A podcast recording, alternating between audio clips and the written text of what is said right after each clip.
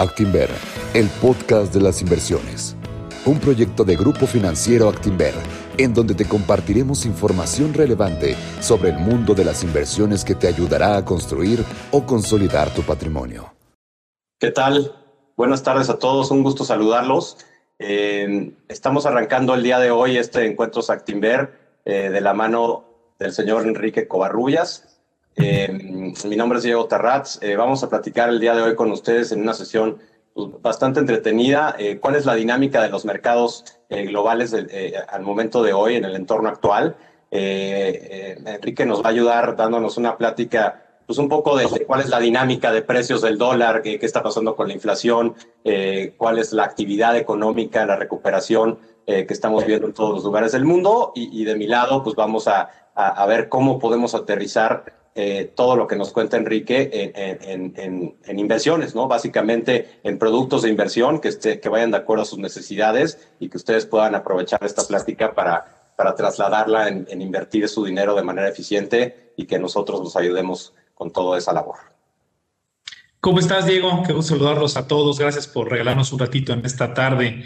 Y sí, como, como le está contando Diego, hemos recibido pues muchísimas inquietudes por parte de todos ustedes, nuestros clientes, acerca de cómo invertir en el mundo de los dólares, sobre todo porque ha habido muchas noticias, no solamente en la última semana o el último mes, llevamos más de un año con muchos cambios por parte de gobiernos, de bancos centrales, que han estado moviendo la dinámica del dólar y a su vez dentro del mundo de los dólares, la dinámica de la renta variable y de la renta fija. Entonces espero que el día de hoy podamos clarificar un poco más cuál es la visión que nosotros tenemos acerca del futuro de estos mercados, sobre todo de los americanos, y con eso que les recomendamos para sus, sus carteras y en general para sus inversiones en el mundo de los dólares.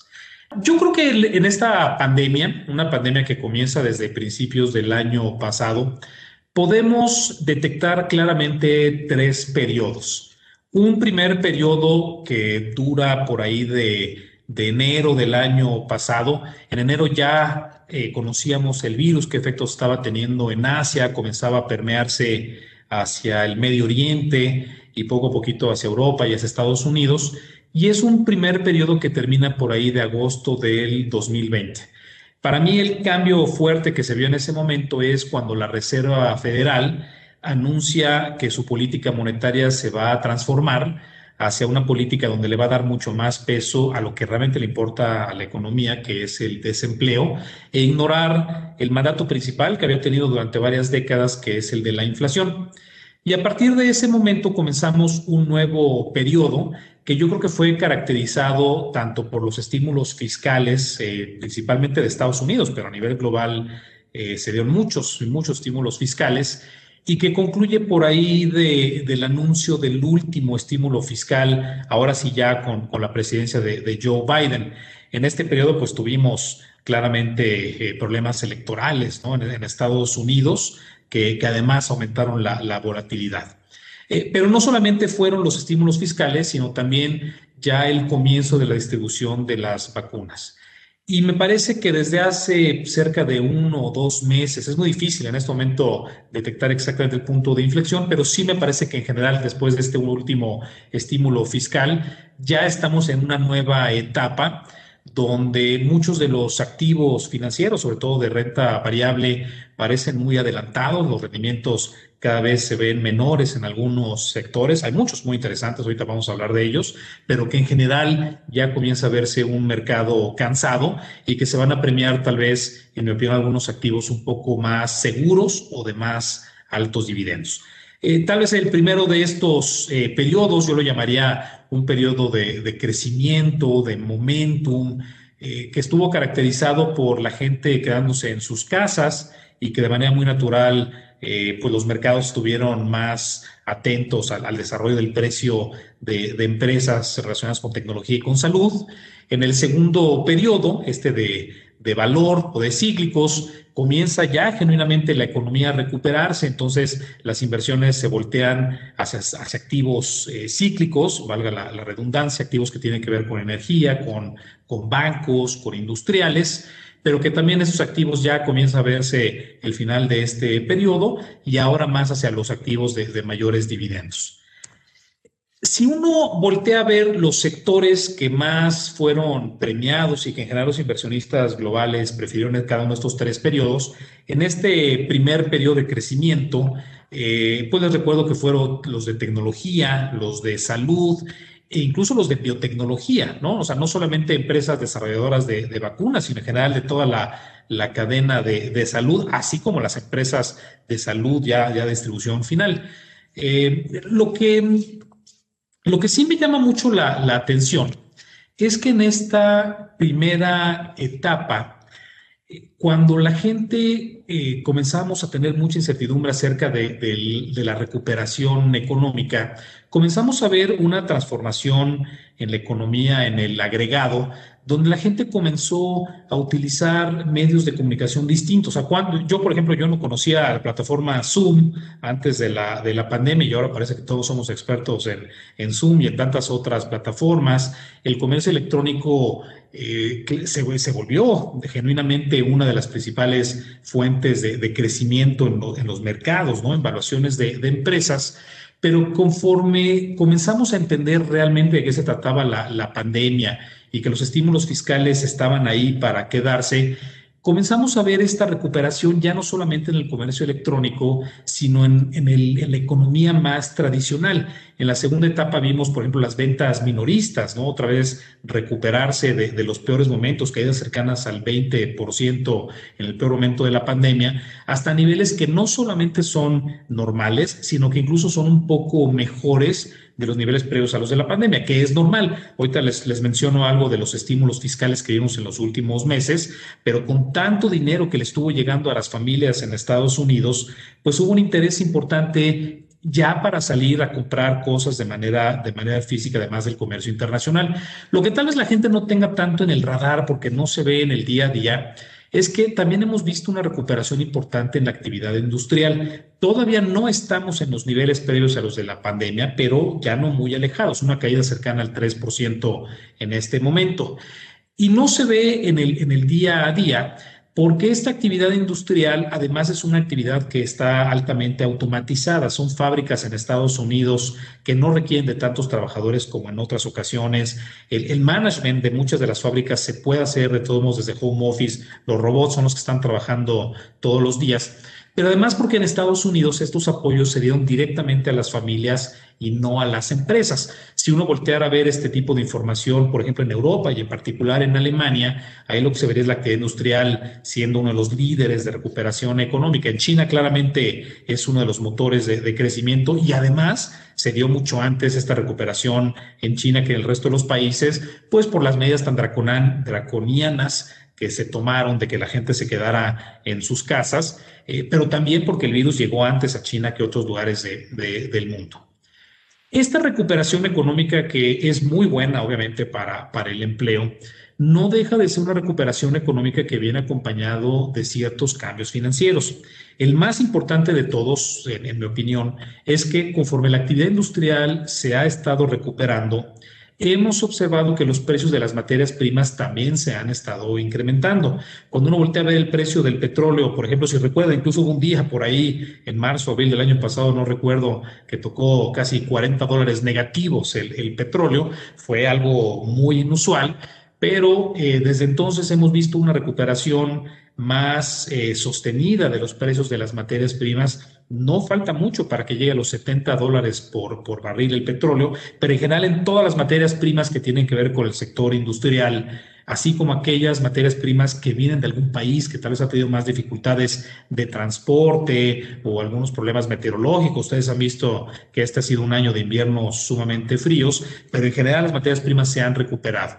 ¿Esto qué implica? Pues que los costos de producción van a aumentar que el gasto de las familias, que en algunos países como en México tienen un componente elevado de combustibles o de gas LP o de gas natural, también se van a estar incrementando y con ello vamos a estar viendo inflación. Tal vez en este momento hablar de inflación ya parece demasiado tarde, ¿no? Ya todo el mundo tiene en el radar el concepto de inflación y que los bancos centrales van a estar preocupados en este ambiente, pero cuando uno veía los precios hace un año, incluso hace seis meses, pues no parecía que fuera a ser un tema importante y sostenido hacia adelante. Cuando uno voltea a ver esta primera etapa, que, les recuerdo que va por ahí de enero del año pasado hasta agosto, que la Reserva Federal da, da el cambio, pues vimos rendimientos muy atractivos en los sectores que ya les, les comenté. En directo, en tan solo ocho meses, algunos sectores como de tecnología dio más de 30%, el sector salud pues no, no 30%, pero con rendimientos cercanos al 10% en directo, más o menos, pero con una expectativa de que el sector salud iba a ser de uno de los de, más éxito ya en la segunda etapa de esta pandemia, y el sector de biotecnología en general, también con rendimientos que hasta por ahí de agosto eran cercanos al, al 20%. Estos fueron los tres grandes sectores y los tres grandes temas que vimos hasta el año pasado. Pero con esta recuperación que les he estado comentando en Estados Unidos y de actividad industrial, ya no parecía hacer tanto sentido estos activos solamente. Vimos a los inversionistas acumulando posiciones en activos más cíclicos y de manera interesante la recuperación económica de Estados Unidos pues ha jalado la recuperación económica del resto del mundo. Vimos en algunos países como el Reino Unido caídas de cercanas al, al 20% en directos, imagínense, ¿no? El tamaño de esta, de esta pandemia en economías grandes y desarrolladas, pero lo vimos en Europa, lo vimos en Canadá, lo vimos en Japón y esta recuperación que ya parece que se ha dado, también vino acompañada en algunos lugares de economías emergentes como en México, como en Rusia, como en India, como en Brasil o como, o como en China, por ejemplo. Cuando llega este cambio de la Reserva Federal en agosto del año pasado, ¿de qué se trató exactamente? La Reserva Federal eh, le costó un poco de trabajo después de la crisis del 2008 tomar una decisión de si debía ser más explícito o no acerca de cómo manejar su política monetaria. Decidieron sí hacerlo. Eh, fue un periodo muy interesante para, para, los economistas y aquellos que trabajamos en el Banco Central de nuestro país en aquel momento, ver a la Reserva Federal ser, ser tan transparente acerca de qué opinaba de la inflación y puso como objetivo 2% de inflación. Puso también eh, como objetivo en ese momento que la tasa de desempleo estuviera en algo que se llama la tasa natural de desempleo.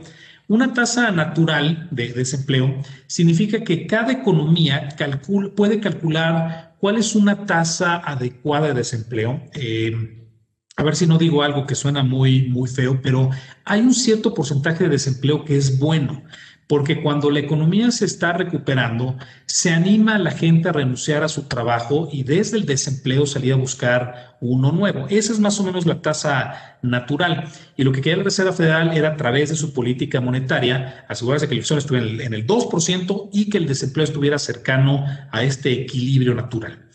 Funcionó bastante bien después de la crisis del 2008. El desempleo se cayó de niveles superiores al 10% a niveles cercanos al, al 3,5%. Y recuerden que, que, tal vez ya, ya parece hace mucho tiempo, porque además sí hace mucho tiempo la crisis del, del 2008, pero en aquel momento había mucho nerviosismo en Estados Unidos de si, el, el desempleo no iba a ser muy estructural. Vimos, por ejemplo, en algunos países europeos, en España en particular, tasas de desempleo muy elevadas y en particular entre los más jóvenes, pero funcionó y funcionó también que incluso el desempleo en Estados Unidos llegó a ser más bajo que de su tasa de equilibrio sugería.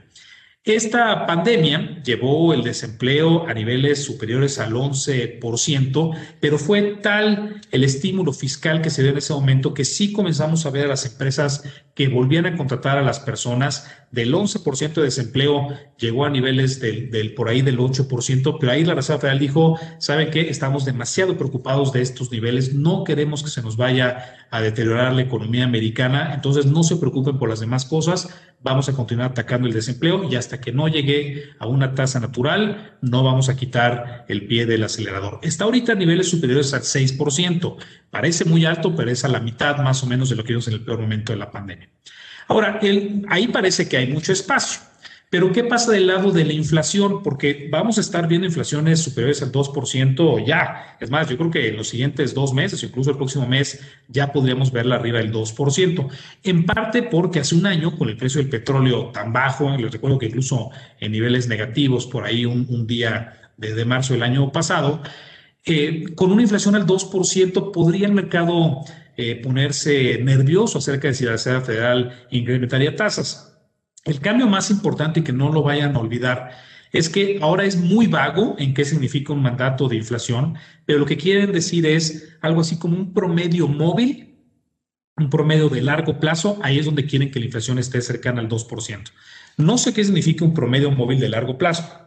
Yo no sé si la Reserva Federal tenga en mente un promedio de 5 años, un promedio de 10 años, pero como son promedios de muy largo plazo, va a tomar mucho tiempo, muchos años, incluso con inflaciones superiores al 2%, para que en el promedio llegue a esos niveles. Ahorita en los dos casos, tanto a 5 como a 10 años, son niveles cercanos al 1,5% de inflación. Es decir, no parece que vamos a ver en el largo plazo una inflación que le preocupe a la Reserva Federal. Y esto es crucial porque con la tasa al 0%, hoy en particular, no sé si alcanzaron a ver las noticias o tales en nuestros reportes al cierre de, mercado, que habló Jerome Powell, el, el presidente de la Reserva Federal de, de eh, el presidente de la Reserva Federal de Estados Unidos, para eh, decir que en realidad que el mercado que no se preocupe, no van a incrementar las tasas de corto plazo. También es un juego de banqueros centrales, o sea que no le veo ningún caso a que si no las van a subir pronto, que desde ahorita comienzan a espantar el mercado. Entonces, es un bluff que están haciendo, pero es un bluff que tal vez tenga algo de, de certeza y que no deben estar observando tasas en el, en el, largo, en el largo plazo. ¿Qué puede cambiar esta dinámica? Pues lo primero es que el último de los estímulos fiscales ya llegó, ya comenzó incluso a distribuirse. Fueron tres paquetes totales de estímulos fiscales. El primero, eh, al principio de la pandemia, hace ya un año, por tres billones de dólares, tres trillions, ¿no? Le dicen Estados Unidos que utilizan la escala corta de cada tres ceros cambiar el, nombre, aquí cada seis ceros, pero fueron tres billones, luego otro billón al inicio de este, de este año, todavía Trump, si mal no recuerdo, es el que lo, lo aprobó, y ahora ya con Biden el tercero y parece el último, los estímulos fiscales por un total de seis billones de dólares.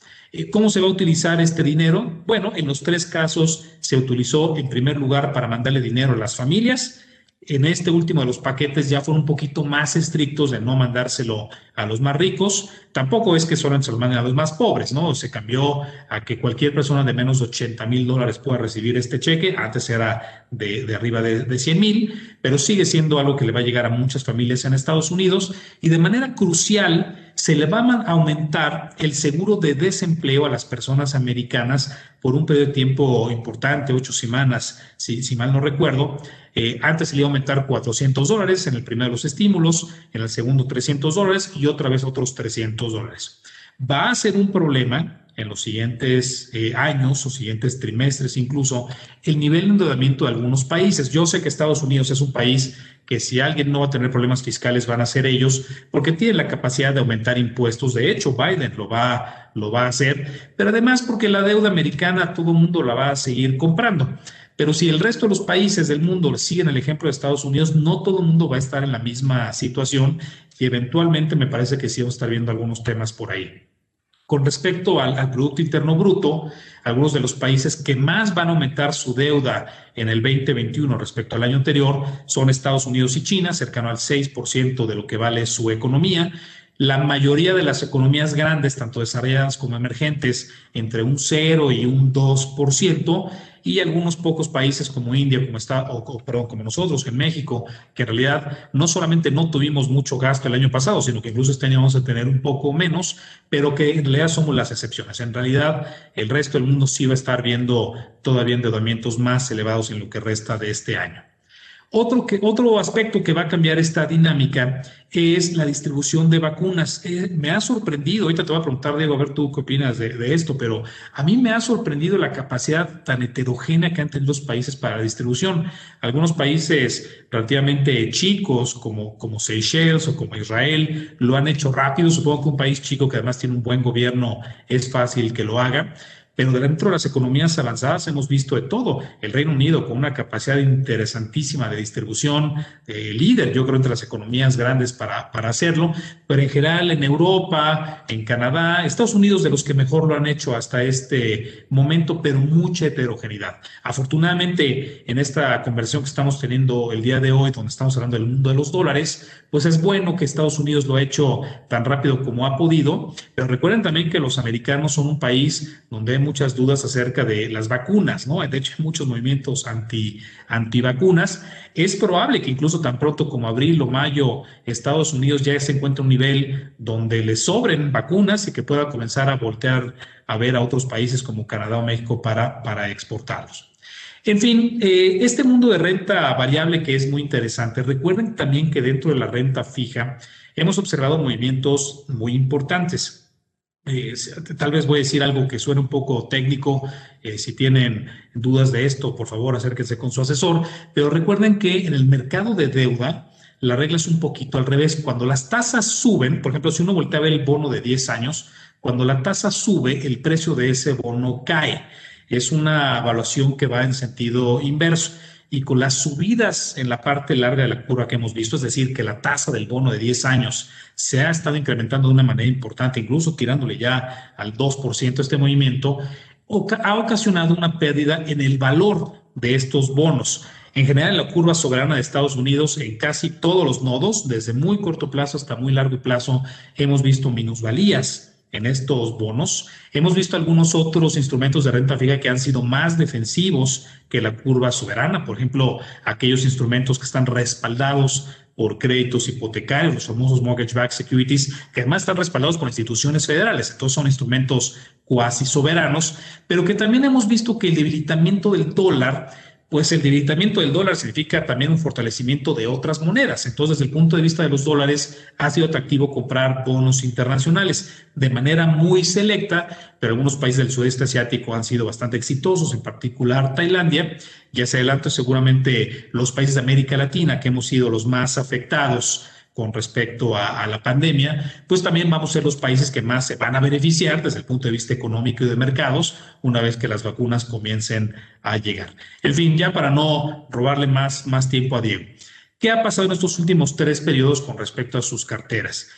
Yo creo que un cliente muy representativo que nos está escuchando el día de hoy es un cliente que en la historia, cuando voltea a ver instrumentos solamente de dólares, ¿eh? recuerden que estamos hablando del mundo de los dólares aquí, es un cliente que en promedio tal vez hubiera querido tener cerca de un 60% de renta fija y cerca de un 40% de renta variable. Esta regla funciona muy bien y muy bonito a lo largo del tiempo, aunque dentro de la renta variable y la renta fija, como lo hemos explicado, pues hemos visto eh, movimientos sectoriales, ¿no? En la parte de, renta variable es más evidente, en la renta fija, eh, además de la curva, eh, eh, soberana, pues, pues hubo interés, por ejemplo, en comprar bonos que te protegían de inflación, los bonos que ya, eh, ya comenté, ¿no? De, respaldados por hipotecas o en general buscando rendimientos más allá de lo que paga solamente la prima de riesgo del gobierno de Estados Unidos. En esta segunda parte intermedia, cuando los inversionistas comienzan a voltear a ver los activos cíclicos y de valor, eh, hay, una, hay una regla que nunca hay que olvidar en este mundo de inversiones que es don't fight the Fed cuando la Reserva Federal decide inyectar dinero al mercado, lo mejor que uno puede hacer es subirse a esta ola y quedarse hasta que se acabe. Eh, en ese momento, en el mundo de los dólares, un cliente representativo seguramente hubiera querido voltear estos porcentajes, ahora un poco más cargados a renta variable, cerca de un 60% y nada más 40% de renta fija, pero me parece que otra vez desde hace cercano a un mes, un par de meses, otra vez deberíamos regresar a un portafolio más tradicional de 60-40, 60 de renta fija. Eh, y bueno, pues con esto, Diego, no sé si, si más o menos estás de acuerdo con, con la visión de, mercados eh, y, de, del entorno económico que, comenté. Muy de acuerdo, Enrique, muy de acuerdo. Este, voy a, a, no coincidir contigo en algunas eh, y, eso se va a poner divertido porque pues, tenemos productos que me parece que en el largo plazo van a seguirse beneficiando de tendencias pues, seculares, ¿no? Y, ahorita platicamos de ellos. Pero lo, que te quería preguntar un poco, y a lo mejor para, para entrar a, la, a, mi parte de la conversación, es, eh, hay muchos inversionistas de renta fija eh, en dólares, ¿no? Que nunca habían sufrido este tipo de minusvalías, ¿no? Y, la verdad es que es normal, ¿no? las tasas de interés en Estados Unidos, si no me equivoco, Enrique, pues no han dejado de bajar de manera constante en los últimos 30 años, ¿no? Eh, entonces, hay voces em, de, muchos participantes y analistas del mercado que dicen que la burbuja más grande de todos los activos del mundo estaba en renta fija. Sí, sí, sí. Uno, recuerda, eh, bueno, a mí no me tocó, pero los libros de, historia económica, recuerdan que en Estados Unidos en los 60, en los 50, hubo varias crisis petroleras muy, muy fuertes. uno puede meterse a, a, ver videos de estas colas tan grandes que había en las gasolinerías de Estados Unidos, cuando había problemas en Irán en aquella época, después en otros países árabes, eh, bueno, en países árabes, ¿no? Eh, no, en otros, países, eh, donde se veían los incrementos del precio del petróleo de manera muy, muy fuerte, que además ocasionó la creación de la, del OPEP. En ese momento en Estados Unidos llegamos a ver inflaciones en dobles dígitos y varios de los, de los gobernadores de la Reserva Federal en ese momento, pues hicieron lo que tuvieron que hacer para controlar la inflación, incluyendo tasas de referencia en dobles dígitos. Y desde entonces hemos visto una caída sumamente fuerte en las tasas llegamos a algo que parecía imposible en los libros de texto, que era ver la tasa de referencia al 0% en el 2008, y no solamente llegó al 2%, de, al 0%, sino que los bancos centrales se convirtieron en administradores de riesgos con todo tipo de herramientas. Se dedicaron a imprimir dinero, eh, le tocan la puerta a los bancos para comprar activos, la tasa implícita, la que de verdad uno ve en el mercado, llega a ser eh, negativa, y hemos visto en muchos lugares, tanto en la crisis del 2008 como, en los momentos actuales, cosas que parecen absurdas, créditos hipotecarios en Dinamarca, por ejemplo, tasas negativas. Y sí, o sea, lo que suena, literalmente uno puede comprar una casa y acabar pagando menos, que luego te acabe pagando por esa tasa, porque como no hay lugares para obtener rendimientos, buscan una venta cruzada, un, seguro o algún otro, algún otro producto. Ahora, esta caída tan fuerte en, las tasas, eh, pues ha venido acompañado de distorsiones muy fuertes en el, mercado. Y en particular cuando un cliente de renta fija, en un fondo sobre todo de renta fija, recuerden que estos fondos tienen mandatos que tienden a ser muy estrictos. No te permiten comprar activos de otro tipo, eh, están muy limitados en la volatilidad. Y cuando uno voltea a ver que, por ejemplo, las tecnológicas dieron más de 40% el año pasado, pues ¿por qué no un fondo de renta fija decidió comprar tecnología? Bueno, no pueden, ¿no? O sea, es, el mandato que se le ofrece a un cliente que a través de un fondo de renta fija solamente van a comprar activos de renta fija y dentro de ese universo tan limitado buscar los mejores rendimientos. Y por eso es tan importante acercarse o a un asesor eh, o además de acercarse a un asesor, también voltear a ver fondos multiactivos que tengan la posibilidad de comprar diferentes cosas, porque si la renta fija está cayendo, incluso dando rendimientos negativos, pues uno puede voltear a ver otro tipo de inversiones. Y de hecho de eso se trata la política monetaria, que cuando las tasas estén tan bajas, un cliente que busque rendimientos, pues que se anime a buscar rendimientos en otros lugares. Y por eso hemos visto tanto interés en renta variable en todos los sectores, así como en inversiones alternativas. De acuerdo contigo. Pues con eso me, sirve mucho de introducción para arrancar la presentación, Enrique. Muchas gracias.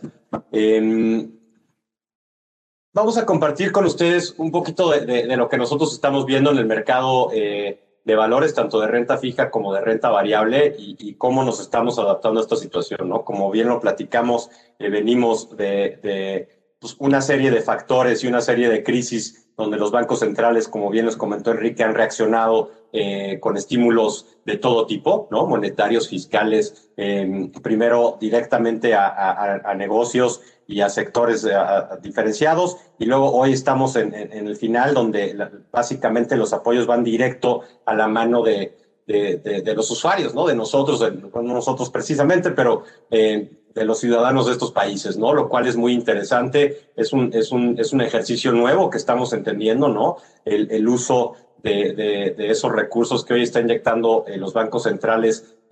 Veremos cuál es el fin, ¿no? Estamos viendo evidencia de que pareciera que es en consumo discrecional, ¿no? Eso pasa típicamente en países ricos donde, donde, eh, eh, cuando tienes dinero en exceso lo, lo, usas en, en, básicamente gasto discrecional, ¿no? Cosas que no son de uso básico. ¿No? Y eso sin duda reactiva la economía y eso es uno de los factores por lo que este tipo de, compañías a las cuales les llegan estos cheques directamente de los consumidores, esperamos que sigan generando más utilidades, ¿no? Eh, pero bueno, voy a empezar la plática un poquito poniéndoles esta oferta de, todos los productos que tenemos y lo que vamos a presentar. Eh, la, oferta, la estrategia primaria que tenemos básicamente se compone eh, de fondos pasivos, ¿no? de renta variable, como es el Acti 500, que básicamente es un fondo que replica el Standard Poor's. Tenemos un fondo de cobertura, uno a uno dólar peso, para la gente que quiera conservar sus dólares básicamente sin exponerlo a ningún tipo de riesgo. Eh, tenemos este fondo multiactivo, Dynamo, que es el que hace referencia también Enrique, que lo que hace es componer una serie de diferentes clases de activos adaptándose al mejor mercado y donde puede optimizar el mejor riesgo rendimiento de una estrategia para tener un buen retorno en el tiempo. tenemos nuestra estrategia, estrategia, especializada que ha sido, la verdad es que punta de lanza para, para el mercado mexicano, ¿no? Una estrategia basada en, diferentes temas, en diferentes temáticas que ahorita vamos a tocar, como es salud, como es robótica, como es economía digital. Em, y tenemos un par de fondos más de, renta fija que están más expuestos hacia el mundo corporativo, donde, bueno, pues ahí sí el riesgo y la duración que toman estos bonos es, es de, un mayor tiempo, de un mayor horizonte de inversión. Em, y por último, tenemos esta oferta de ETFs especializados pusimos el ejemplo aquí de, millennials, por ejemplo, que es una tendencia pues, muy clara. Creo que varios de aquí eh, tienen hermanos o hijos o primos eh, de, esa generación o son parte de la generación millennial, en la parte de robótica, ¿no? Y, y, algunas otras más. En, en Actimber, bueno, pues nos hemos dedicado a tener una oferta pues, que cumpla, como bien saben, con las necesidades de nuestros clientes, ¿no? Y sabemos que muchas de, de esas necesidades no necesariamente están eh, eh, en pesos, ¿no? Y, la plática de hoy se aboca a platicar eh, tema de inversiones en dólares. Pues platicando de la deuda en dólares, otra vez nuestros fondos más básicos son fondos de cobertura. tenemos un fondo denominado Total, que es un fondo de cobertura con algo un poquito más de duración, de tasa flotante americana. No, no sientes estos shocks de las subidas de tasa de interés porque el 70% está compuesto en tasa flotante quiere decir que es mucho más adaptativa a las tasas fijas, donde hemos sentido la, subida de las tasas que no la mayoría de los participantes no, no, no había visto antes, ¿no? Y, y, eso de estar perdiendo dinero en renta fija es difícil de entender, ¿no? Y más por lo que platicamos de, de 30 años básicamente de una, una, curva de tasas de interés a la baja, o donde se venía, venía este, apreciando el valor de esos bonos. Hoy pues estamos en un, en un sentido contrario. Tenemos eh, Scala, que es un fondo que, gestionamos de la mano de Franklin Templeton, donde tenemos eh, bonos corporativos que son grado de inversión, eh, con un, comparativo de mercado de Libor de tres meses. Eh, y ActiPlus, que es nuestro fondo un poco más agresivo de deuda en dólares, donde tienes una composición de bonos de, países emergentes, claramente denominados en dólares los bonos, pero lo que hace el diferenciador grande es que hay un riesgo país distinto, ¿no? Tú puedes comprar eh, bonos dolarizados de Colombia o de Perú o de Brasil o de Turquía o de Sudáfrica, eh, que, básicamente tienen un diferencial de tasas de interés, aunque estén denominados en dólares, pues, típicamente por el riesgo país, ¿no? Que eso es lo que, por lo que generalmente haces tu, tu, tu diferenciación en rendimiento. En la parte de acciones tenemos, como les comenté, el índice pasivo, que es el índice Acti 500 del S&P, eh, un, fondo eh, de acciones globales que gestionamos de la mano también de Franklin Templeton. Este es un fondo de 50 acciones globales de crecimiento, ¿no? Estás expuesto a los diferentes ciclos económicos de cada país, estás y aunque estás en dólares, pues te beneficias un poco del diferencial de tasas de interés y de las depreciaciones y apreciaciones de las distintas monedas contra el dólar, ¿no? Y mm, la oferta temática que otra vez creo que la, nos ha distinguido durante los últimos años es, eh, no, no, es, era muy difícil para nosotros de pronto explicarle a la gente los índices internacionales de acciones. Es, de verdad es que yo llevo pues, alrededor de más de 15 años trabajando en esto. Cada vez que hablo de índices accionarios se me complica, ¿no? Y créanme que los entiendo muy bien y los he visto toda mi vida. Pero voy a hablar con ustedes de, de un tema como de salud, como de economía digital, como de robótica o una, una, una estrategia integral que es Thematic pues se me hace mucho más sencillo que, que, logremos tener un diálogo entendido de por qué la robótica es una tendencia que llegó para quedarse y ahorita vamos para allá, ¿no? Y lo mismo con salud, economía digital. Por último, tenemos esta estrategia multiactivo eh, de la mano de, Fiera Capital. Es un fondo que se llama Dynamo y es un, es un fondo multiactivo global que básicamente combina distintas clases de activos, renta fija, renta variable, commodities, monedas, etcétera, con el fin de rebalancear pues, una estrategia que se adapte a las necesidades actuales del entorno económico, ¿no? Lo que hicimos muy bien en Actimber es que para lo que no éramos expertos, trajimos expertos a la mesa, ¿no? Eh, nosotros, nuestro ADN, como ustedes bien saben, es el mercado local, ¿no? Somos expertos y somos eh, eh, profesionales distinguidos en mercado local. Sin embargo, pues este mundo global lo tienes que, hacer de la mano de expertos, ¿no? Y por eso trajimos a la mesa a, estos cuatro administradores terceros, que son, digo, punta de lanza de, en cuanto a administraciones a nivel global, ¿no? Tanto Franklin Templeton como AXA eh, son de los top 15 eh, administradores de inversiones a nivel global y GlobalX como, como proveedor de ETFs es de los cinco proveedores de ETFs más grandes del mundo, ¿no? Lo cual pues, les da una sensación un poco de, de, la calidad de productos globales que tenemos. voy a arrancar eh, rápido con la diferenciación entre estos tres fondos que les platicaba, Acticov, Actotal y ActiPlus. Básicamente en Acticov lo que quieres es conservar tu patrimonio, ¿no? Es cubrir tus dólares uno a uno Em, cada vez estos productos de cobertura se han vuelto más difíciles porque venimos de tasas de interés de, corto plazo, pues más pegadas a, 20, 30 puntos base, ¿no? En, dólares, eh, básicamente cero, y con movimientos de tasa de curva de interés, pues incluso a veces por momentos estás negativo por el mismo movimiento de los bonos eh, eh, y la sensibilidad que tienen las partes cortas de la curva en este momento, ¿no? Entonces, mantener una cobertura perfecto peso dólar en, en, productos de inversión se ha vuelto complicado por el entorno actual de tasas. Eh, Acticop trata de replicar básicamente este comportamiento donde te vamos a, vas a guardar tus dólares y deberías de, de, de en algún momento que los quiera retirar, sacar los mismos dólares, menos que en, el Inter haya habido algún movimiento de tasas de interés, como lo platicamos aquí, más los cobros de las comisiones que todo el mundo los tienes. Si tienes una chequera en dólares este, en Estados Unidos, te cobran un, un manejo de, de, de, la cuenta en cheques, ¿no? Hay un cobro de la administración, entonces tus dólares de, no, no, no permanecen al mismo tiempo, pero básicamente es la manera más sencilla de mantener eh, tus dólares cubiertos, no digo, tus pesos cubiertos a dólares, siempre y cuando no los quieras tener en el colchón, que es algo que nunca hemos recomendado, ¿no?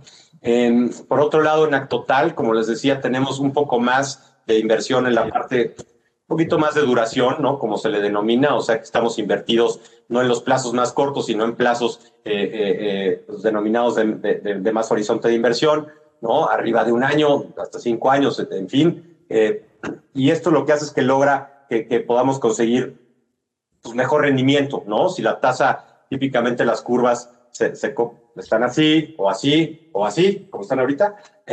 Entonces, a mayor plazo, pues mayor rendimiento y lo que hacemos es tomamos más plazo para entregar mayor rendimiento y seguir manteniendo estos dólares eh, con ustedes, ¿no? Pero, por ejemplo, pues, eh, la tasa otra vez del Treasury hace un año pues estaba cerca de 60, 70 puntos base, hoy estamos en unos 60, ¿no? Ha habido pues claramente una pérdida de valor de esos bonos eh, eh, sin embargo, pues cuando piensas en invertir en, dólares, ya no tienes que invertir a cero, ¿no? Ya hoy puedes invertir en 10 años a una tasa, una módica, pero pues una tasa existente de 1.60, lo cual hace pues un poco más interesante estar invertido en dólares, ¿no? Era muy complicado nosotros recomendar a los clientes, oye, en renta fija, ¿por qué quieres estar invertido en dólares? No, no, es que quiero mantener, o sea, hay riesgo idiosincrático en México y, y tengo miedo de una devaluación. Ok, ¿de acuerdo? Si lo, si lo tienes por ese motivo, eh, eh, pues mantenerlos en un, en un producto de cobertura. Sin embargo, pues estar invertido en tasa cero no es algo que recomendaríamos y que hemos recomendado nunca, ¿no? Eh, y por eso tratábamos de componer estas, estas estrategias pues, más multiactivo y de renta variable a las que vamos a ir. ¿No? Y por último, tenemos en ActiPlus, en nuestro fondo más agresivo, de, denominado de deuda en dólares, y aquí vas a encontrarte un portafolio corporativo básicamente invertido en bonos de países emergentes Hoy estamos en una estrategia pues, mucho más invertidos en América Latina, ¿no? Ahí es donde encontramos rendimientos eh, más interesantes para exponernos en la parte de dólares, eh, eh, bueno, denominados en dólares en distintos países. Y, traigo, por ejemplo, aquí pues, los rendimientos de durante 2020, ¿no? En, dólares, como les comentaba, pues un poco con la comisión y con la movida, la subida de tasas de interés, pues el fondo de cobertura perdió 1.30%, ¿no?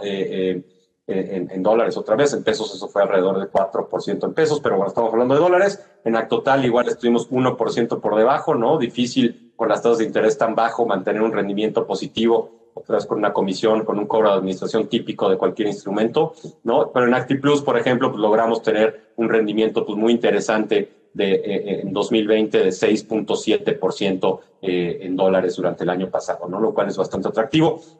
Hoy con el movimiento de tasas de interés, Claramente los países emergentes son los que más han sufrido, ¿no? Las tasas en México también han sufrido, las tasas en dólares de, corporativos mexicanos han sufrido, ¿no? Entonces, por lo tanto, es un, momento interesante para exponerse en el caso que, que, ustedes sean inversionistas de renta fija, ¿no? Las tasas ya se subieron de manera eh, eh, violenta y rápida, ¿no? Que creo que eso es lo que más lastima.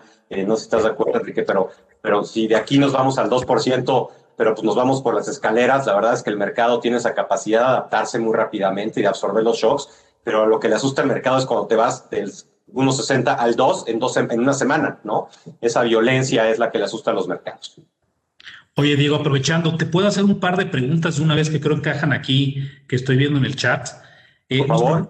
Gabriel, por, eh, por ejemplo, dice, eh, voy a parafrasear muchas de las preguntas, eh, pero nos pregunta si alguien quiere invertir en renta fija americana, pero no quiere tener mucho riesgo de, plazos, de duración. ¿Cuál de los tres fondos es el de, el de, plazo más cortito? Mira, ah, sin duda el, más cortito de todos es Actico, ¿no? Pero para mí el ejemplo más, más fácil es, veamos el rendimiento de los últimos dos años, ¿no? Quisiste mantener tus dólares. Tú quisiste comprar dólares y sacar dólares, básicamente el rendimiento de 2019 y 2020 es cero, ¿no? Lo cual cumplió con, con la premisa de conservar tus dólares y mismo caso para Total, ¿no? Es un fondo que también tiene una duración corta, sin embargo, pues, está invertido pues, en instrumentos de, denominados flotantes, ¿no? Tienes algo más de sensibilidad a la curva, eh, pero tienes una eficiencia también en ETFs que estamos haciendo de la parte fiscal. Entonces, si ves pues conservar los dólares sin exponerte mucho a duración, me parece que a Total es un muy buen vehículo. En los últimos dos años hubieras tenido un rendimiento de 0.60 en dólares, ¿no? Lo que es más que haber conservado eh, tus dólares. Sí, gracias, Diego. Y también hay una pregunta aquí de Alejandro, eh, un poco hablando de con todo lo que está pasando en Estados Unidos, de la Fed, que ha causado volatilidad. Si quiere alguien invertir del otro lado, ahora en, en renta fija, pero de países emergentes, ¿cuál es el, fondo que recomendarías? Ahí sin duda es ActiPlus, ¿no? Eh, ActiPlus es eh, nuestro fondo que invierte en deuda eh, dolarizada, pero denominada en países emergentes, ¿no? Denominada en dólares, pero de origen de países emergentes. Y es básicamente si compras, no sé, si alguien compra Pemex en Estados Unidos, ¿no? Déjame poner ese ejemplo. Este, o si compras, nosotros en este fondo, por ejemplo, compramos Petrobras en dólares, ¿no? O Ecopetrol en dólares. Entonces son es comprar, es jugar con ese diferencial de riesgo país y es lo que te hace tener este, este, este diferenciador de pues, lograr un 6-7% en dólares invirtiendo en deuda. De acuerdo, gracias, Diego. Al contrario. Eh, traemos estos ETFs de GlobalX. La verdad es que GlobalX es un, es un proveedor de ETFs de clase mundial, ¿no? Se ha, se ha denominado, pues, sobre todo por su oferta muy amplia en distintos temas, ¿no? Hay 66 ETFs que tenemos de la mano de GlobalX listados en México, eh, con los cuales les recomendamos que se acerquen con su asesor de inversión. Tenemos información de todos ellos. Les traje estos cuatro que son más relacionados a deuda. No son deuda per se los cuatro, pero sí están más relacionados a un producto eh, pues, de, yield, ¿no? De carry, de, pago, que, de, intereses, ¿no? Esa es la palabra, ¿no? son, son inversiones que que, típicamente te pagan intereses, ¿no? Entonces tenemos este, este ETF que es de, de acciones preferentes. Eh, estos, estos, índices pues, son otra vez estos índices de acciones, ¿no? Eh, pero acciones preferentes. ¿Qué hacen las acciones preferentes? Te reparten un cupón, ¿no? Te reparten un dividendo. Estás en un, en un lugar sentado diferente que el accionista típico que está expuesto al riesgo de la compañía, es socio de la compañía Aquí eh, es, socio de la compañía, pero tienes un trato preferente porque te vamos repartiendo eh, ese cupón con el cual vas devengando algo de tu inversión, ¿no? Eh, tenemos este, este de TFLT y TFIB, que son de, de, ingreso, ¿no? Están denominados de ingreso y, y, el primero es un retorno en el exceso de la tasa de 10 años más 2%, y el otro tiene un rendimiento objetivo de 5% en dólares, ¿no? Es básicamente deuda preferente en mercados emergentes Em, igual eh, con, una, con un pago denominado, ¿no? Los, ambos son de largo plazo, pues uno por estar en mercados emergentes y otro para lograr pues, este tipo de rendimientos objetivo del 5%, pues esperamos un plazo de inversión de alrededor de tres años. Y luego tenemos uno de superdividendos, ¿no? Que es un, es un fondo de acciones global de las compañías que más dividendos reparten eh, como parte de sus utilidades eh, en el tiempo, ¿no? Entonces aquí vas a, tipo las fibras en México o, o, o utilities, una, compañías eh, de electricidad o de agua o de infraestructura, donde ya instalaste todo el capital y ahora lo que pasa es que vas devengando esa inversión en intereses, ¿no? Entonces, estos son algún tipo de, de productos denominados en dólares que se parecen a renta fija, pero en realidad son renta variable. Em, con Franklin Templeton tenemos esta oferta eh, interesante eh, de escala, es una, también un, símil un poquito a total, como ahorita que lo mencionabas, Enrique, Escala es un fondo de bonos corporativos, ¿no? A diferencia de Actotal, que invierte en bonos de tasa flotante eh, gubernamentales, Escala invierte en, en, bonos corporativos AAA, ¿no? De la mano de, administradores terceros. Es un fondo eh, insignia a nivel global de Franklin Templeton de, la mano de Western Asset.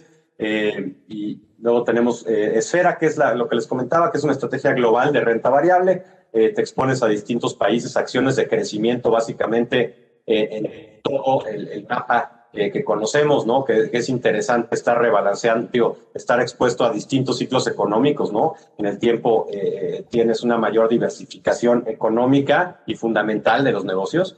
y por último, tenemos este fondo de salud, que, yo sé que Enrique nos enseñó algo muy cierto, que salud había sido los sectores que pues claramente ha sido los más beneficiados después de la pandemia, ¿no? Pero yo me parece que salud es de las tendencias de largo plazo, pues que yo veo con mayor claridad, ¿no? La población va a envejecer, la población va a estar cada vez más necesitada eh, eh, eh, de, cuidados médicos, de, nuevas, de, nuevas medicinas, ¿no? hay una carrera por constante en el mundo médico por descubrir cómo curar el cáncer por descubrir eh, cómo curar nuevas enfermedades, por adaptarse a nuevas pandemias, déjenme llamarle así. No estamos en este, este tema que vimos de, esta pandemia tan reciente. Eh, a mí lo que más me sorprende es cómo actúa el mundo y cómo nos unimos en poder lograr eh, en ocho meses, o, a lo mejor sí, con alrededor de ocho meses, no sé, debe de haber unas 20 o 30 vacunas distintas hoy en el mundo, ¿no? Lo cual es muy, muy impresionante, ¿no? Se puso todo el mundo a trabajar y todos los todas las personas que se pusieron a trabajar en el mismo fin estaban relacionadas al sector salud, ¿no? Y estaban y trabajaban típicamente para distintos laboratorios, ¿no? Y entonces me parece que esa tendencia de largo plazo existe y más con una población que va a seguir envejeciendo y más con un potencial de nuevas pandemias, ¿no? Porque pues ya tuvimos esta eh, del COVID, que la tenemos muy presente y está actualmente en nuestras vidas, siendo parte de nuestras vidas. Pero ojo, eh, la verdad es que, digo, de esto debiéramos esperar hacia adelante pues mucho más, ¿no? Esa es la nueva realidad en la que estamos en el mundo, ¿no? Entonces, esta, esta tendencia de salud me parece algo eh, pues muy interesante para tener expuesto en los portafolios.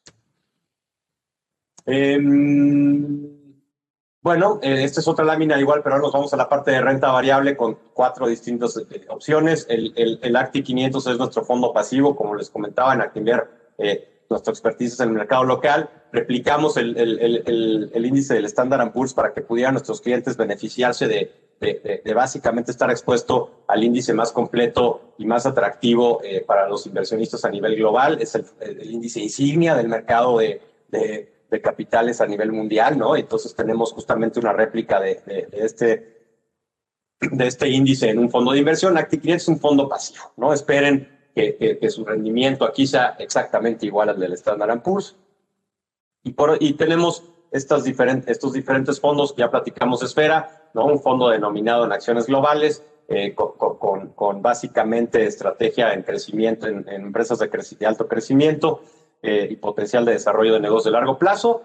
Eh, vean los rendimientos otra vez 2019-2020 para, para Acti 500 o el S&P 27 y 16%, ¿no? El Esfera que habla de, toda la economía global y una diferenciación y menos acciones más concentradas, déjenme decirle un poquito más de riesgo más diversificado, pero más concentrado, ¿no? Tuviste un mejor año que el S&P en los dos, eh, digo, en, 2019 ligeramente por debajo del S&P, pero en 2000, que fue un año malo para los emergentes, pero en 2020 pues tienes un, rendimiento ya superior y la mezcla de estos dos años típicamente te debiera dar un mejor rendimiento que el Standard Poor's, ¿no?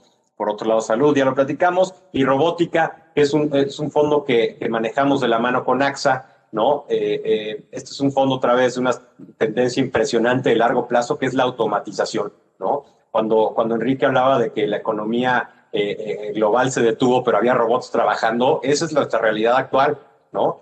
Este, yo me acuerdo que hace muchos años platicábamos de la automatización y qué vamos a hacer cuando los robots hagan lo que los humanos pues eso ya lo hacen hoy, ¿no? Y, la humanidad aquí sigue y la humanidad se sigue eh, eh, eh, adaptando a las nuevas necesidades que los robots a lo mejor hoy no cubren.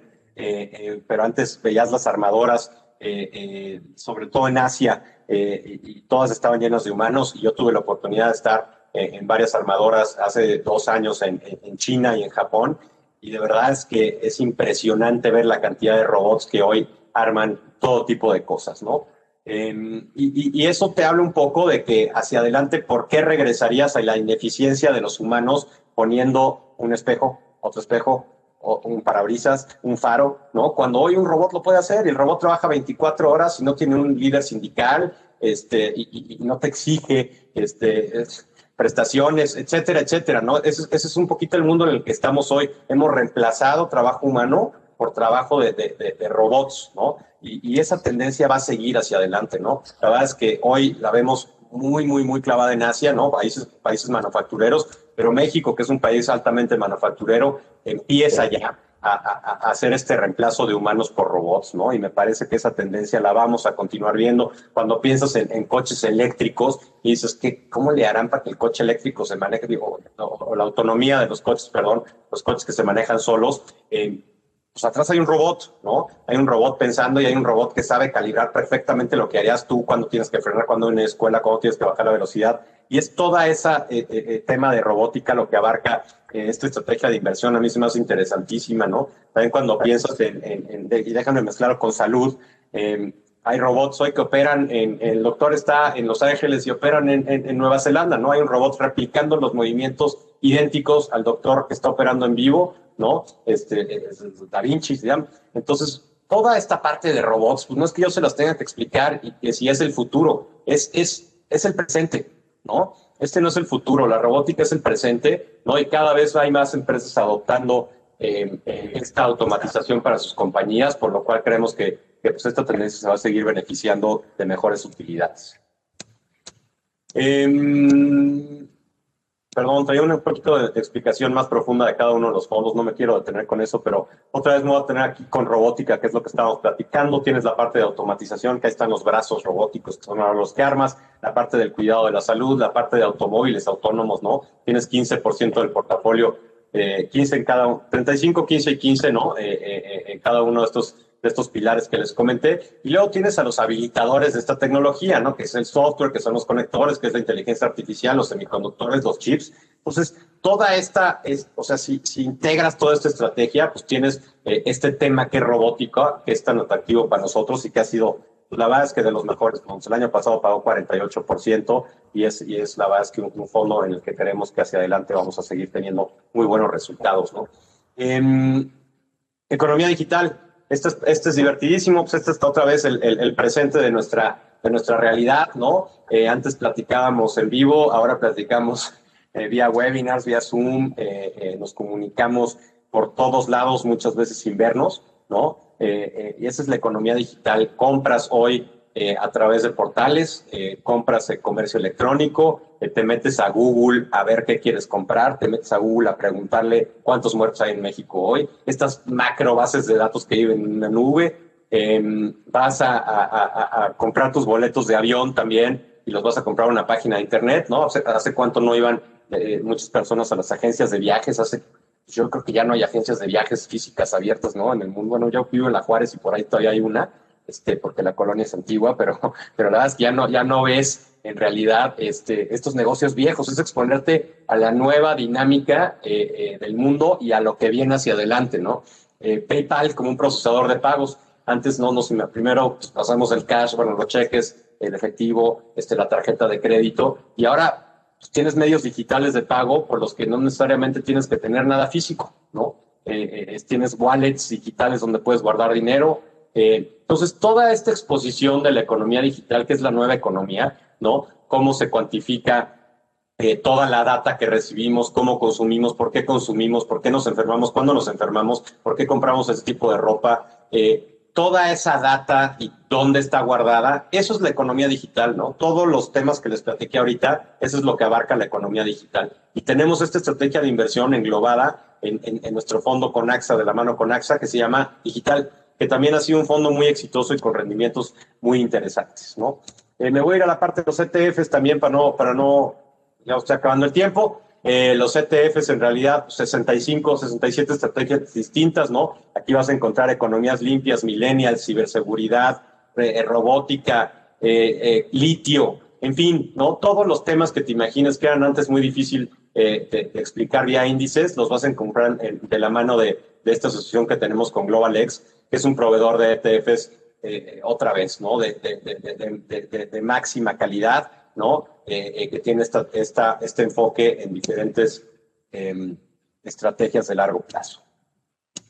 Y por último, Fiera, que es un fondo multiactivo de la mano de nuestros, digo, Dynamo, de, la mano de nuestros amigos de Fiera. Es un, es un fondo canadiense, ¿no? Multiactivo que mezcla pues, distintas estrategias, distintas clases de activo. A veces estás pues, más orientado a renta variable. Por ejemplo, vean aquí, eh, puedes estar en, en, en, cash entre 0,5 y 25, en, en, renta fija entre 0,35 y 70, entre eh, equity, capital, la presión de capital, en fin ¿no? El retorno neto eh, de este fondo, no esperen que se comporte como un fondo de bolsa, no es un fondo de bolsa, ¿no? No es un fondo de bull market o de mercado alcista, es un fondo que básicamente trata de proteger capital y exponerte a las mejores oportunidades ajustadas a riesgo, ¿no? 2020 no fue un año fácil para, para la estrategia del fondo, eh, ya, ya que pues, empezamos el año con una corrección muy, muy, muy complicada. El fondo se, protegió de capital, sin embargo, la recuperación eh, no, no, no, no, se expuso de, la manera más agresiva la recuperación y fue un año pues, de, rendimiento bajo, pero sin embargo cuando mezclas 2019 más 2020 en un fondo multiactivo, pues, alrededor de 6% al año en dólares, me parece que es, un, es, un, es, una estrategia interesante y más para adecuarse a las necesidades actuales del mercado. Es básicamente lo que traía Enrique, ¿no? Este, esta, este complemento de renta fija, ¿no? Cómo entender la renta fija eh, de menor riesgo a mayor riesgo, quiero conservar mis dólares, quiero exponerlos en mayor riesgo, y luego toda la, oferta temática que tenemos en exclusiva en Actinver, que ha resultado ser una oferta, pues de verdad es que muy benéfica para nuestros portafolios de inversión. Estamos convencidos que son tendencias de largo plazo. Hay que entender que la mezcla de estas tendencias es muy importante, ¿no? Tenemos este fondo también temático, que lo que hace es que es una estrategia integral de los distintos temas va rebalanceando con, este, con, la, de la mano de GlobalX, con los ETFs, va rebalanceándose en los distintos temas de inversión, ¿no? Para que ustedes no digan, oye, ¿cuándo me salgo de salud? ¿Y cuándo entro a digital? ¿Y, cuándo me meto a robótica? ¿No? Este lo que hace es que básicamente tiene un equipo de expertos de inversión haciendo ese trabajo por ustedes. Entonces, les recomendamos que se acerquen a su, a su, a su asesor como siempre, eh, que, que, que, de verdad es que las estrategias y, y las, los fondos que tenemos denominados aquí son estrategias que nos confiamos que en el largo plazo eh, deben de funcionar muy bien para sus portafolios. Hoy ya se los platicó Enrique, ¿no? Me parece que muchas de, de, los activos de riesgo se han adelantado, ¿no? Eh, ¿no? ¿no? estamos sugiriendo estar completamente invertidos en los activos de riesgo, ¿no? Al contrario, hemos tomado algo de precaución, hemos reducido la exposición a activos de riesgo, sin embargo, pues me parece que en un portafolio balanceado, pues por, lo menos, por lo menos debieran de mantener ese 40% de exposición a renta variable eh, eh, diversificada en nuestros fondos que, que les tuvimos, que tuvimos oportunidad de presentarles hoy. Pues muchas gracias. Pues, si les parece, dos minutitos más de preguntas, algo así, para cerrar algunas. Eh, oye, preguntan eh, varios si para los fondos en dólares hay un, hay un mínimo para poder invertir en ellos. No, eh, sé que en algún momento tuvimos ese, ese diferenciador un poco para, para, para hacer eh, fondos de la oferta primaria y la oferta secundaria y, diferenciarlos con, monto mínimo. Hoy no es así. La verdad es que yo soy un fiel creyente de que los vehículos de inversión y los fondos son, son democráticos, ¿no? Justamente para eso nacieron, para que cualquier persona pudiera invertir como si fuera un inversionista sofisticado o un inversionista eh, eh, institucional. Entonces, hoy la respuesta es no. Cualquiera de nuestros fondos tiene, no tienen un fondo mínimo y pueden invertir en ellos. También algunas preguntas, Diego, respecto a si estos productos se pueden comprar y vender en dólares. Ya, todos los productos de inversión eh, que tienen, no solo Actinver, eh, en todo México están denominados en pesos, ¿no? Esa es la, la regulación que te exige que si está registrado en el Registro Nacional de Valores, como todo lo que vendemos eh, en Actinver en cualquier otro lado, está en pesos.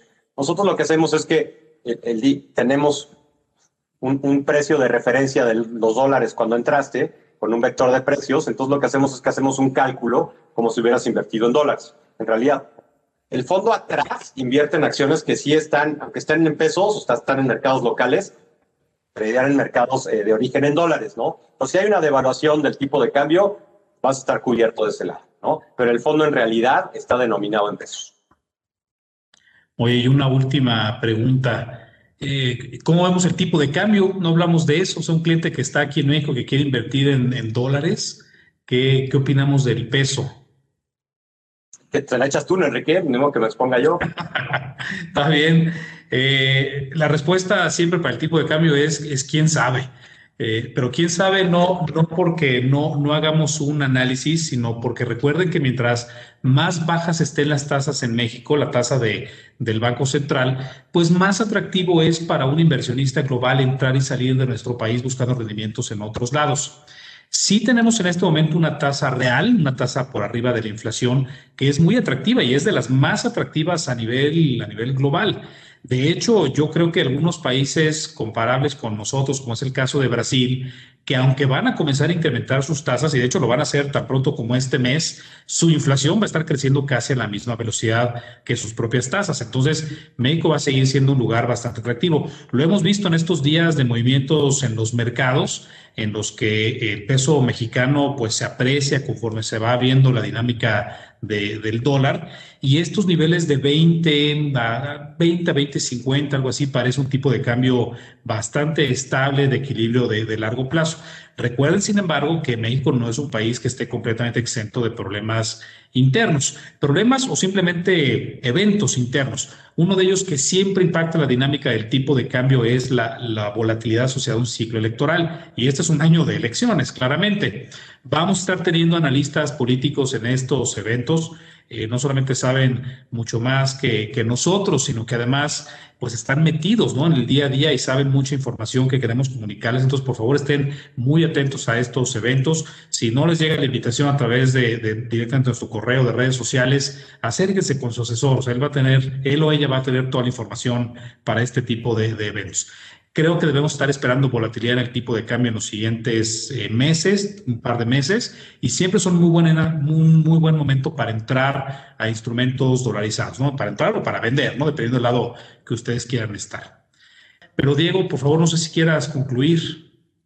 Y pues nada, el tipo de cambio nada más así como redondeando y mis dos centavos, eh, igual que Enrique, pues creo que es el, el, activo más difícil de predecir, ¿no? Aunque históricamente lo único bueno es que México eh, se ha depreciado alrededor del orden del 5%, si no me equivoco, ¿no, Enrique? Todos sí, los años. Un 4 o 5% es, es, lo normal para, para México. Es lo normal. Ya estamos ahí, ¿no? Ya estuvimos ahí. Nosotros eh, el año pasado le decíamos, oigan, la verdad es que creemos que el tipo de cambio en 2021 va a acabar algo apreciado, ¿no? Eh, eh, seguimos pensando en esta debilidad del dólar. Eh, por lo tanto, creemos que, que, que como a, a, a manera de cobertura no hubiera sido la, la, mejor decisión, pero siempre recomendamos tener una exposición en dólares en las carteras, ¿no? Siempre funciona como un, un, un buffer, ¿no? De, de, momentos de volatilidad y para eso lo utilizamos nosotros, ¿no? Eso es como nos gusta ver a nosotros al tipo de cambio, como este buffer de momentos de volatilidad y así ha sido hoy, las tasas se volaron, ¿no? Y el tipo de cambio pues, te ayudó a que no sintieras ese impacto tan grande, ¿no? Entonces siempre recomendamos tener pues alrededor de por lo menos 15% en dólares en las carteras, ¿no? Depende del perfil de cada uno, pero me parece que al menos 15 o 10% en dólares es algo muy sensato que tener. Eh, y de mi parte agradecerles, ¿no? El tiempo, nos pasamos un poquito, creo que lo disfrutamos mucho Enrique y yo, eh, nos gusta mucho estar con ustedes, acérquense a su asesor, va a ser un año lleno de retos, lleno de oportunidades eh, en el mercado de, de, de, de internacional me parece que las, oportunidades van a ser muy grandes. Hace mucho que, no tenemos un mercado volátil en ese, en ese lado, no hemos visto mercados muy estables y nosotros la verdad es que la volatilidad la vemos siempre como una oportunidad, ¿no? Y entonces eh, con su asesor, vamos a estar muy activos mandándoles eh, eh, nuestros puntos de vista, pero me parece que, que, que va a ser un año lleno de retos donde hay que estar aprovechando estas ventajas de la mano de nosotros que les podamos asesorar pues, para, para mantener sus inversiones de la mejor manera. Muchas gracias, Diego. Muchas gracias a todos. Hasta pronto. Gracias por el tiempo. Hasta luego. Que estén muy bien. Gracias por acompañarnos en este episodio. Suscríbete a este canal. Síguenos en redes sociales como arroba Actinver y escucha antes que nadie las oportunidades de inversión que tenemos para ti. En Actinver, acostúmbrate a ganar más.